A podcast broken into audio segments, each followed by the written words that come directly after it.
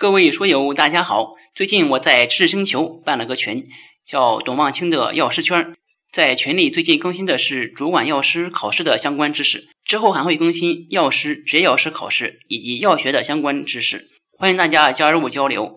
现在加入只需九十九元，利用上下班、刷朋友圈等空余时间，每天十分钟，帮助您在潜移默化中轻松掌握药学专业知识。各位书友，大家好，欢迎做客董望清的药师圈。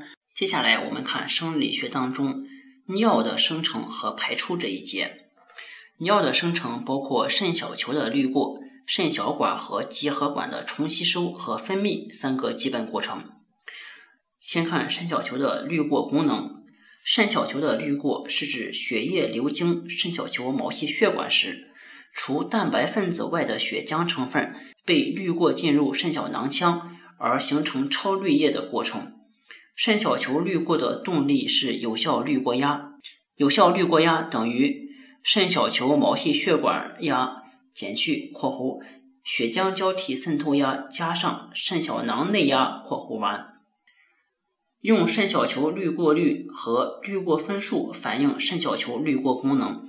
肾小球的滤过率是指单位时间内两肾生成的超滤液量，正常成人。平均值为一百二十五毫升每分钟，大约和一百八十升每天。滤过分数是指肾小球滤过率与肾血浆流量的比值。第二部分呢是肾小管和结核管的物质转运功能。首先来看近端小管对钠、水和葡萄糖的重吸收。正常情况下，近端小管重吸收肾小球超滤液当中的。百分之六十五到百分之七十的钠、水和全部的葡萄糖。还有一个知识点呢是，当血糖浓度到达肾糖阈之后，有一部分肾小管对葡萄糖的吸收已经达到极限，尿中开始出现葡萄糖，并随血糖浓度继续升高，尿糖也随之升高。肾糖阈呢，使尿中不能出现葡萄糖的最高血糖浓度。肾糖阈成年人一般是一百八十毫克每一百毫升。接下来看远曲小管和结核管对钠与水的重吸收。钠的重吸收呢，主要受醛固酮的调节；水的重吸收主要受血管升压素的调节。结合管对水重吸收的量取决于结合管主细胞对水的通透性。接下来看个知识点，叫渗透性利尿。肾小管小管液中溶质浓度形成的渗透压，是对抗肾小管重吸收水分的力量。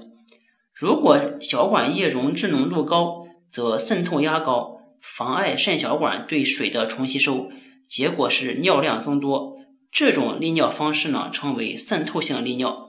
临床上，糖尿病患者的多尿就属于渗透性利尿。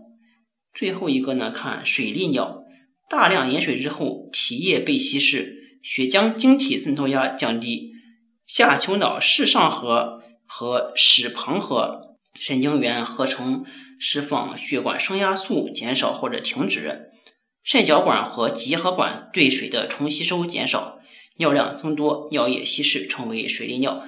这里面的血管升压素呢，就是 ADH，是个抗利尿激素。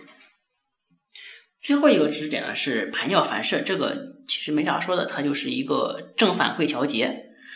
好，这一节呢我们就到这里结束，谢谢大家，我们下节再见。